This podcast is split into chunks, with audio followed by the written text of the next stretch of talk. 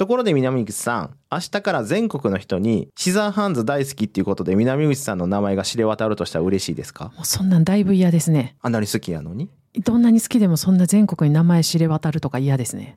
じゃあ何好きやったら嬉しいです？そういう問題じゃなくて、やっぱ自分の名前が全国に行って、なんか結構不安感があります。まあ確かにシザーハンズ好きかどうかで知れ渡るのはどうかと思いますけど、うんせめてこの罪な話はいろんな人が聞いてくれるっていうのは嬉しいですよね。そうですね。それはめっちゃ嬉しいですね。で、これはあくまでいい方向で名前が全国、まあ世界中に知れ渡ったらいいなっていうのが前提なんですけど、うんうん今日のお話は犯罪の実名報道で特に少年とかに関してだとすると、知られ方がいろいろ問題だなっていうことがあると思うんですけど、どう思います？ネガティブなことでずっと知られててみんなが知ってるってもっと不安ですよね。うん。なので今日は実名報道の話をしたいと思います。まるちゃん教授の罪な話、市民のための犯罪学。刑事政策犯罪学を専門とする立正大学教授で一般社団法人刑事司法未来の丸山康弘です。同じく刑事司法未来の南口文です。このトーク番組は一般社団法人刑事司法未来が送るこれまでとは異なった視点から罪と罰を考えるものですニュースでは聞けない犯罪学刑事政策の話について分かりやすく解説をしていきますお堅いテーマですがなるべく親しみやすい形でお伝えできればと思います。よろしくお願いします。よろしくお願いします。いやあのさっきのオープニングでも言ったんですけどうん。罪な話って自分で言うのもなんですけど、うん。一回聞いてもらったらそれなりに学べるし、内容もそこそこ面白いなと自分で言うのもなんですよ。なんですけど、うん。どうやったらこれもっとみんなに広まりますかね？やっぱり最近はほらバズるといいんでしょ？うん。どうしたらバズれるの？っていうことは丸山さんなんか踊るとかして、踊るの？あ TikTok みたいなやつ。TikTok 的な？あのね TikTok で踊るならこんなんかなって練習したことあるんですよ。本当に？完全に私冗談やってんけど これやったことあるんですけど完全にお蔵入りでしたね。そうですよね。ちょっとなかなか私ら素人やしね、うん、さらに困難なんですよっていうのも裏話で語っても伝わらないですしね。裏話 X のスペースですからそうねですよね。で丸山さん今日やっぱり大事なことですよ。罪の話をどうやって広めていくかは、うん。でも今日ずっとこの話します？いや本当はやりたいですよ。あまあ必要なことですからね、うん。だからこうね一人が3人に3人が3人にとかってやっていくと、うん。何かしら褒めてもらえるとかっていんううん制度で広めていくのどうですかね、そうですね。それまた裏話でちょっとご参加いただいてる皆さんに相ご相談申し上げるのがいいんじゃないですかね。わかりました。でそういうわけではい。さっきのトークですごい気になること言ってはったじゃないですか。はい。そっちの話しましょうか。実名報道ですね。そうそう。れやりましょうか。そうしましょう。今日は例えば犯罪とかの実名報道をテーマにっていうことなんですけどはい私あの実名報道って常日頃思ってることがあるんですけど、はい。そもそもなんで実名で報道するんですか？これ確かにもうあんまりそこまで流す必要ないんじゃないかっていう案件もあったりするんですけど、うん。ただこれ僕結構マスコミ関係の人に聞いたらマスコミ関係の人でも悩みながらやってる人たちはいるんですがまうん。あそれでも流す必要があるとしたら公平性を保つとかうん間違ったところで処理されていかないようにこの人なんですって特定することがむしろ間違った裁判とかが進んでいかないようなうん公平性を保つとかうん明らかにするってことが重要なんだっていうことも言えるとは言ってました。知らない間うにん。知らないところうでん。裁判が進むっていうのはやっぱ良くないよねってことですか、そうです。で、ただ一方で、うんこう南口さんが心配されてるというか疑問に思われるのはそうで、うんそんな細かくどこの誰がどうっていうのは僕らそんな必要ないですよね。いやなんかないんじゃないかなって思うんですよあの例えばこういう事件がありましたっていう報道はあっていいと思うんですよ。例えば、うん北関東でうん35歳の男性がこういう事件を起こしましたっていうところまではまた知ってもいいと思うんですけど、うんうん。具体的にどこに住んでる誰がうん。被害者の名前も出して誰をとか、そこまで特定せんでも、うん。こういう事件があったんで、こういう事件の処理をしますねっていうようなことは知ってもいいと思う。でうんうん。捜査機関とか裁判とか、それはちゃんと公開の裁判とかいろいろあるんで、うん。それはその裁判関係者でやればいいんだけど、うん。全然遠方に住んでるとか、直接事件に関係ない人っていうのは、こういう事件がありました。こういうふうな裁判がありましたっていうのは知ってもいいと思うんですけど、うん。具体的にどこの誰がどうでっていうのをうん。出す必要はないっていう声も根強いですよね。なんか今のお話でそっか公開することに理由をうん。字を持ってやっておられるってことなんですけど、うん。なんかなんとなく私としてはデメリットというかそこでバーって報道で誰々がとか住んでた家の結構何々区みたいなとこまでうん。出ることのデメリットの方があるような気がするんですけどその辺はどうですか？特に日本だと無罪推定っていうのはみんな当たり前に言葉自体は知っててもうん。例えば裁判が確定するまではうん。無罪を前提に考えないといけないっていうこの概念自体は知ってるんだけど、うん。ただ日本の場合って結構逮捕されたらもうイコール犯人でうん。なんならこれから裁判するわけだから、うん。裁判って何が起きたのかそれが犯罪なんか事故なんかうん。で犯人がいるとしたらこの人なのかを確定するためのもんですね裁判って。うんうんそうですね。なので逮捕された時点でそもそもその起きたことが事件じゃないこともあり得てうん。でもっと言うとその人が犯人じゃないこともあり得るわけだからうん。その犯人を前提に報道するというかうん。で特に日本のこのパターンだとうん。メディアのリテラシーがうん。低いって言ったらなんですけど、うん。逮捕イコール犯人だって思いがちな風潮があるのでうん。なるべくこういう実名報道とかっていうのは気をつけた方がいいと思うんですよね。なんかそこってあの15回のファミリーバイオレンスの時にも、はい。報道でうん。当初ですよね逮捕報道で、うん。それは犯罪があってうんみたいなイメージつくよねっていう話してたと思うんですけど、確かに逮捕されましたっていう報道ってめちゃくちゃ多いですけど、うん。一個一個裁判やってるって考えたら裁判の報道そんなにしてませんよね。うん。日本ででしょ？そうなんか裁判の様子とかを報道でずっと追いかけれるのってすっごく大きな事件だけで。ああ、そういうことか。確かに、あの、大きな事件は、例えばこれから裁判始まりますうんうんみたいなのはあるけど、逮捕された報道の数ほど裁判がどうなってるかは報道されてないやないかと。そういうことですよね。そうだからうん。丸山さんが言うように逮捕報道でうん。もう私としては、まあ確かにうん。犯人捕まったみたいな認識を勝手にしちゃってる、うん。あの知識としてはそうじゃないって知ってるけれども、なんとなくこうあ捕まったんやなーでうん。終わった気分になるっていうか、うん。でもそれがずっと続いてますよね。うん。これ結構実名報道に関する今日のお話なんですけど、うん。実はこれってこの番組全体を通しても言えるような、まあ、うん刑事政策犯罪学を考えるためにこの番組をやってるんですけど、うんうん。その確信をつくような話で、うん。実は一番ポイントなんてみんなが注目するのは事件が起きた時。うん。でその犯人見つかりました、うん。でもっと言うとせめて言うと大きな事件で裁判ありますとか大体こうドラマとかでもここばっかりピックアップするんですけど大体かっこいい刑事がとかでしょ？でそうだねもしくはなんかサスペンスものやと動機を断崖絶壁のあたりで語ってですよ。そうですね。で、あの人が悪かったんだよ、みたいなことでエンドロール流れるみたいな、その辺までなんです、大体世間の注目って。そうですね。でもやっぱり僕らがこう生きていく社会の中で考えないといけないのって、うん。その背景に前提にどんなことがあって、うんうん。じゃあその人が刑務所でどう過ごして、うん。で、もし出所してくるんであればどうやって社会復帰していくのかって、例えば人生ってその事件起きるまでも長いし、うん。その事件起きたら一瞬ですし、うんうん。で、その後刑務所あって、刑務所の後どうやって生きていくのかでむちゃむちゃ長いスパンがあるわけじゃないですか。ここを本当は社会全体で考えないといけないんですけど、うんこと犯罪に関することってこの一瞬の注目しがちなんで、うんそれをちょっともっと全般を渡って考えるのがいいのかなと思ってこの番組やってるっていうのもあります。本当そうですねずっとこの番組で言ってるようなそういう背景のこと考えようとか、うんあと前回のラベリング論のとことかでも言ってたような、うんレッテル張りっていうのか自分の思い込みうん。とかっていうのにも実名報道があることでうん思い込んじゃうというか、うんっていう影響があるように思うんですよね。うんその辺はどう考えているんですかね？報道の方とかうん。は。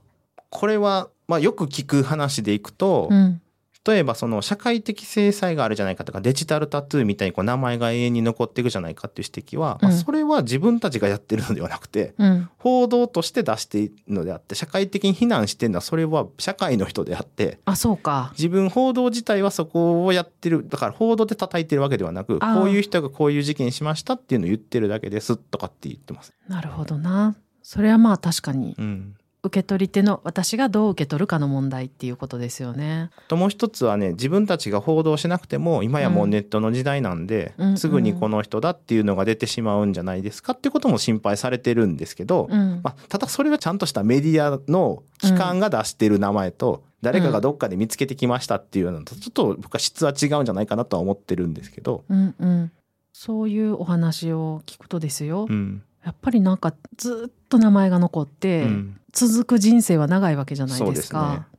で特にその若い頃うん。に、まあ、大きな結果が起きてしまったとか、うん。そういうことでもその名前ってずっと検索されたりとかうん。っていうふうに出てくると生きていくその人生に対してものすごいなんか影響が大きいように思うんですけど、うん。その辺は丸山さんとしてはどんなふうに考えておられるんですか？これそもそもさっきも言った通り大人であろうと子供であろうと別に実名報道じゃなくてこういう場所でこういう事件が起きましたっていうのでいいんじゃないかな。特に必要な場合じゃないい限りね、うん。はいいんじゃないかなっていうのがあって、うん。でそもそも成人でも例えば海外の、まあ、聞いたところによるといくつかの国ではそういった限定して報道するとかうんそもそも実名報道しないっていう方法を取る国もあるみたいなんですけどうん。ただ日本では少年に関してはそういう実名報道をしないってちゃんと少年法にも言ってるわけですね。うんうん。あそしたらその少年に関するところのうん。どんなふうになってるかちょっと聞いていいですか、と、まず少年の、まあそもそも報道云々の前に、少年に対する取り扱いって、自分たちでは名作だと思ってる第5回を、ぜひ聞いていただきたいんですけども、うん。大人の裁判とこう少年司法の取り扱い方ってそもそも前提が全然違うんですね。うん。で、すごいざくっと言いますけど、うん。成人に関しては過去に起きた事実を判明させて、うん。それに合った罰を与えるっていうのが成人の裁判でやる目的というかやることなんですけど、うん。少年司法はその過去に起きた事実に対する罰じゃなくて、まあ、もうあるんですけどうん。一部ではね、だけじゃなくて将来犯罪を非行しないように教育して福祉を提供するっていうのが少年法の理念なのではい。とするとそれを加味すると、うん。実名報道するなんならもうスイッチ報道なんかこれを想定するような報道さえしてはならないっていうのが少年法の61条に書いてあります。なるほど、うん。確かに少年法はその人の成長を見守っていくみたいなのが趣旨としてあるってことだったので、今言っていただいたことだと少年に関しては名前は出ないうん。ってことなんですけど、うん。ちょっと前になるんですけどあの、はい。光市の事件の時に、はい。急に報道された時があっうん。たと私記憶していて、うん。結構ショックだったんですけど、うん。そこはどんなですか、あれは最高裁で死刑が確定したその時に、うん、それまではこう仮名報道とかスイッチ報道も禁止されているので、少年 A とか書かれているものが、うん。急にその死刑が確定したと同時に実名報道がなされるっていうことが起きたんですね。うん。で、それも、ただ、ぜひこれ聞いている方はいろいろその時の記事とかを見てもらいたいんですけど、うん。各社で実名報道に切り替えますっていうところと、うん。いや、これ少年法の理念にのっとって、うん。このまま仮名報道を続けますっていうところがこういろいろ分かれたんですよ。で、例えば実名報道に切り替えたところでいくと、うん。さっきのあの少年法がそもそもなぜ実名報道をしないかっていうと、うん。過去の責任を取るだけじゃなくて、将来の犯罪非行を防ぐために、うん。教育や福祉で立ち直りというか、再出発を支援するためのものでもあるからだっていう前提だって言ったんですけど、うん。が、死刑が確定してしまうと、うんそこは考えなくてもいいっていう風な説明で切り替えていくメディアがあるのと同時に、うん。一方で実名をしませんって言ったところは、うん。まあ、そうは言っても、うん。日本の制度上うん再審請求があったりとか、うんうん。恩赦とかもあり得るわけですよね。っうん。てなると、この少年がその死刑だけじゃない今後。うんうん。ってこともあり得ることを考えたら、うんこれは少年法の理念としては、その、この将来のことも考えるっていうのが少年法の理念なので、うん実名報道はしませんって言ってるようなメディアもあったんですよ。もうそれ聞くだけで、うんじゃあ私そのメディアの責任者やったらどう考えようってめっちゃ悩んでしまうんですけど悩むでしょただなんか最初に言ってくださったその公平性とうか、ん。知らないところで知らない人が裁かれていくのは良くないうん。とかっていう趣旨から考えた時うに、ん。もう誰も人間違いはしてないわけじゃないですか、うん知らないところで知らない人が裁かれてるわけではすでにないうん。ところで名前が出て名字が出て、うん。顔写真が出るってことは、うんとても多くの人にまあ地元の人はみんな知ってたのかもしれないとはも、うん確かに思うけれども、広がっていきますよね、そのお名前とともに。うんなんか、それでいいのかながやっぱりすごく、今説明を聞いてなおさらちょっと悩みが深まりました。今の少年に対しての扱い方はちゃんと法律で少年法で決まってるって話だったんですけど、うん。成人年齢って変わったと思うんですけど、うん。そこはなんか影響してますか？あこれね成人年齢が変わったっていうとこ結構勘違いされがちというか、うん。いろいろちょっとややこしいんですけど、うん。選挙できる年齢が変わって、でそれに伴って他の成人年齢も適用年齢引き下げるべきじゃないかっていう議論が起きてうん。で民法は18歳から成人っていうふうに変えたんですけどうん。それに合わせて少年法も18歳から成人にすべきだっていう議論が起きたんですね。うん。で結論から言うとうん1819も少年法じゃ少年なんです。なるほど。で適用年齢は引き下げなかったんですこれ結論で言うとですよ。うん。ただ、うんちょっとややこしいのが1819は少年法の範囲なんだけどうん。その18歳より下とは違った取り扱いにしようっていうことになってうん。少年法の範囲なんだけど特定少年っていう位置づけにしたんですね。うん。うん。でこの特定少年っていうのがその18歳より下の取り扱いとちょっと違うと。うん。で基本的なこの少年法の概念っていうのはしつこく言いますけど第5回目で説明したように、うん過去の責任だけじゃなくて将来の教育とかうん福祉とかを提供することで再非行や再犯を防ぐっていうことがポイントには置かれてるんですが、うんまあ、かといってその例えば家庭裁判所で取り扱う案件とかうん。成人の裁判所に回して検察官送致事件って言われるんですけども、うん。この検察官送致する要件とかをだいぶ18歳未満とうん18歳より上で変えたんですよ。なるほど。ちょっと難しそうですね。難しそうでしょ。うん。で、ただ、例えばですね、少年法がどんどん改正されていくんですけど、うん。少年法のポイントっていうのはやった事実だけじゃなくて、うん。その子に対して、その子供に対して、どんだけ保護がいるかってことを調べるっていう話をしてたんですけど、うんうん第5回でね。はい。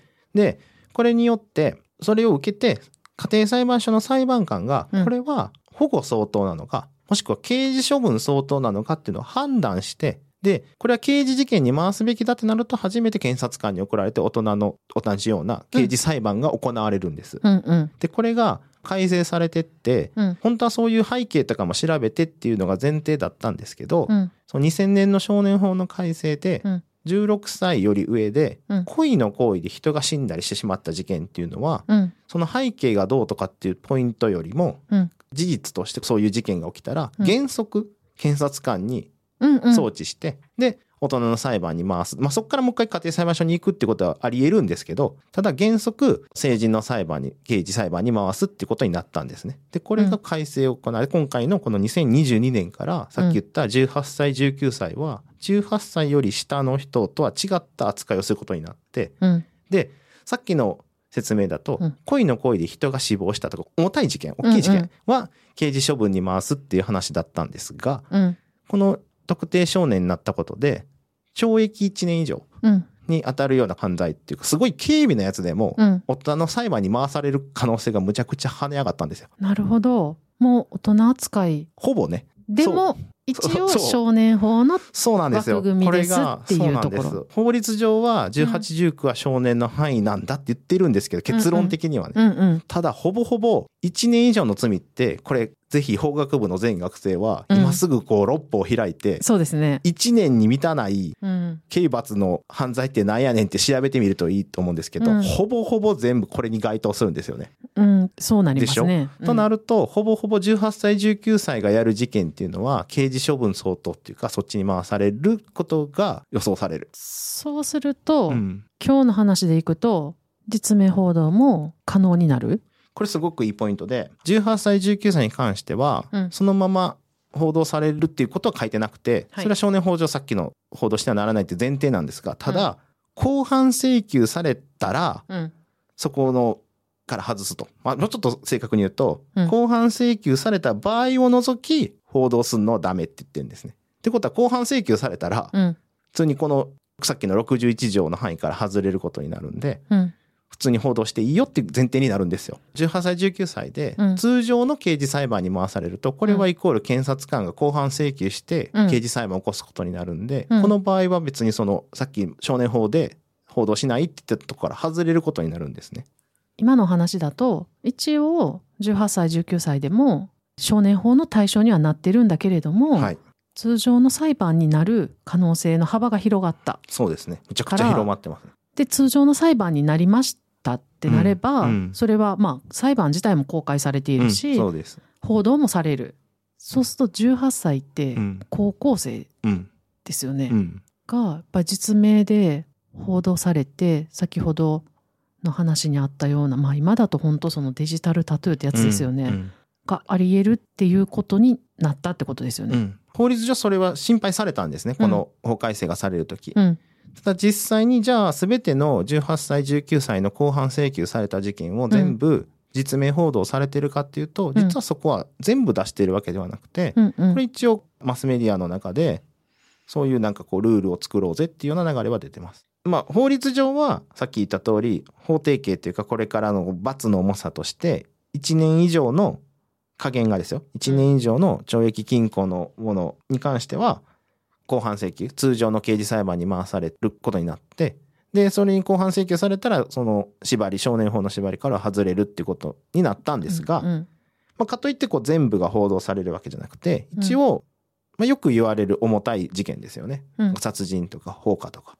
そういったようなものに限定しようっていう動きは出てますね。なんかこう若くてこれから先が長くて、うん。だけど名前が出る方にうん法律上が本当に全員出るかとかはともかく、なんか出る方向に行ってしまっているところになんかちょっとモヤモヤっとした感じがありますね。うん。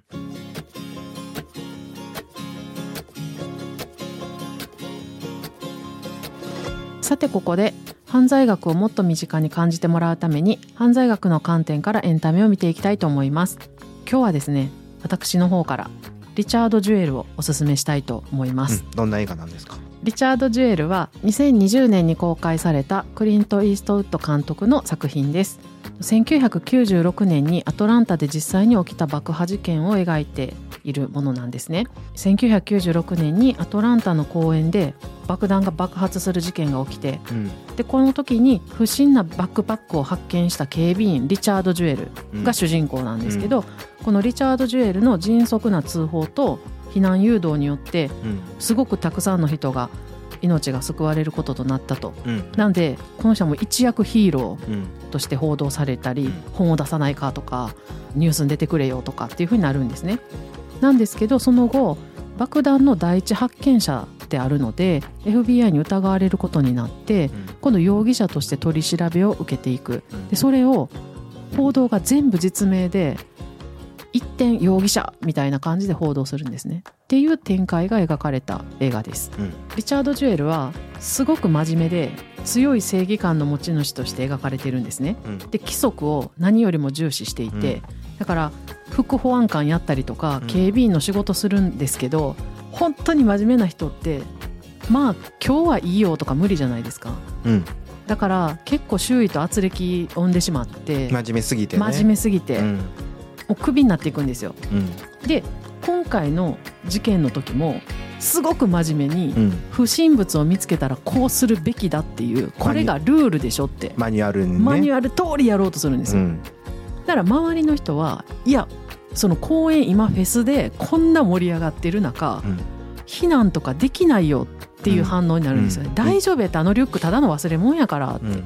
でもリチャードは過去にクビになってきた時と同じように、うん。いやこれはこういうふうにルールで決まっててうん。我々はこれを守るべき立場だから、ん。ルール通りにやらなきゃいけないって言って通報しなさい。でその辺にいる人に今すぐ離れなさいみたいなわーって言って歩くんですよね。うん。で最初みんな「いやまた」みたいな感じになってるなってるんだけど、うん。警官が来てそろっと開けたら「やばいこれやばいやつや」ってなってうん。もう一気に「お前のおかげや」みたいななるんですよね。ヒーローにね。ヒーローに。うん。なんか急に扱いが変わってでヒーローになってでそれが多くの人を救ったってなってたらうん。突然、うん。FBI から疑われてるってなったら今度その人が独身でとか 孤独な白人だとか、うん。ルールをきっちり守ってルール通りに生きるっていう真面目さがうん。警察官への変質的な憧れだっうんていう風な評価に変わるんですよね。それでリュックを見つけたことは英雄願望があったんだとかうん孤独な爆弾魔の犯人像と一致してるとかリチャード・ジュエルは全く何も変わってないのに、うん。一気に変わって犯人扱いされてっていうような同じ人への評価がもう一気に変わるような映画で結構前回の19回で話してたの周りがいろいろ決めてるよねみたいなとこともつながる映画なんだなと思いました。それをさらになんか行動が煽ってしまうっていうかそうなんまあなんならそれを先導してしまったような感じが起きたってことですか、そうです。もう家の前にはバーって報道陣がいて、うん。お母さんと二人暮らしなんですけど、もうお母さんにしたらこないだまで急に息子ヒーローやって言われてたのに、うん。そんなはずないって犯人とか絶対ないよって言うんだけども、もう朝から晩まで報道陣がいて、うん。テレビではうん。なんか孤独な白人とか言って、うん。自分の息子の写真いきなり出てきて、うなんでこんなことになったんみたいな感じになるんですね。ちょっと似たようなことで事実日本でも起きたことをちょっと紹介しておくと、はい。94年にですね、うん。あの松本サリン事件の被害者で河野義行さんという方がいらっしゃるんですけども、これも報道がこの人が犯人じゃないかとか、うん。っていうことを報道してしまったがゆえに、うん。この事件を起こしたのはあいつだみたいなようなこうムーブメントみたいなのが起きてしまって、うん。でこの方は被害者で、うん。いろいろ自分の身内の方も亡くなったりとかっていうのだったんですけども、うん。犯人扱いされたことがあってで日本でもこれがメディアのリテラシーの問題が大事だねとかオウムの関連事件についてもっと見直すべきだみたいなことがムーブメントとして起きていったのでうん。こういうことも実は日本でも起きているっていうことも皆さんに知ってほしいっていうところですね。そうですね。河野さんの事件の時ってすごく完全に犯人はこいつやみたいな報道だったなってうん。私も思う記憶があるんですね。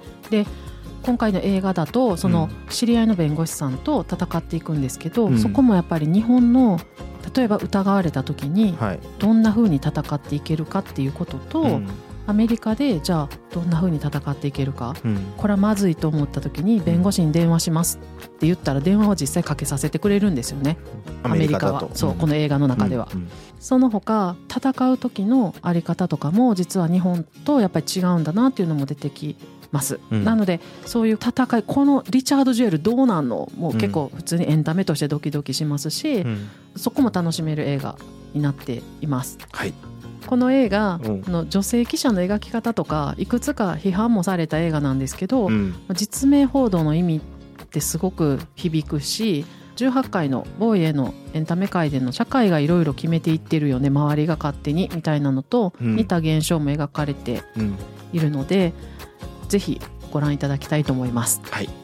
丸山さんに解説してほしいエンタメ作品がありましたら番組詳細欄にあるリンクよりご投稿ください。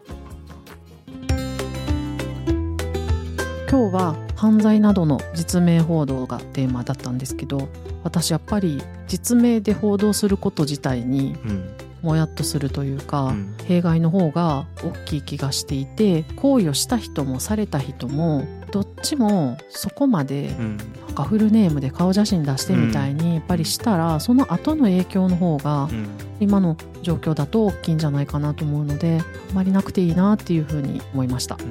こういうのをきっかけに僕らってこのトーク番組でピンポイントピンポイントでトークテーマを作ってやってますけど、うん。実は全部一連につながるものでうんうん。例えばこう報道はどうなのとか取り調べの仕方がどうなのとか刑事裁判はどうなのとか実はバラバラのようで一つつながっているから、一つだけ改善すればいいっていう話ではなくてじゃあみんな自分が巻き込まれた側被害者もですけど加害者として疑われて巻き込まれた場合はどうなのとかっていうことも一緒に全体を考えるきっかけになればいいなと思ってます。さてこの番組では感想や質問リクエストなどをお待ちしております。番組詳細欄にあるリンクよりお気軽にご投稿ください。X ではカタカナで「ハッシュタグ罪な話」をつけてポストしてください。それではここで一つメッセージを紹介したいと思います。お名前コセトさん。はじめまして。最近この番組を知り聞き始めました。犯罪学というテーマでちょっと重そうかなと思いきや聞きやすい内容で気づくと最後まで聞いてしまっていました。個人的にエンタメのコーナーも好きなので今回リクエストさせていただきます。ジョーカーという映画についてぜひ感想等聞けたら嬉しいなと思ったので機会あればぜひお願いします。まだまだ暑い日が続くのでお体ご自愛ください。これからも更新楽しみにしています。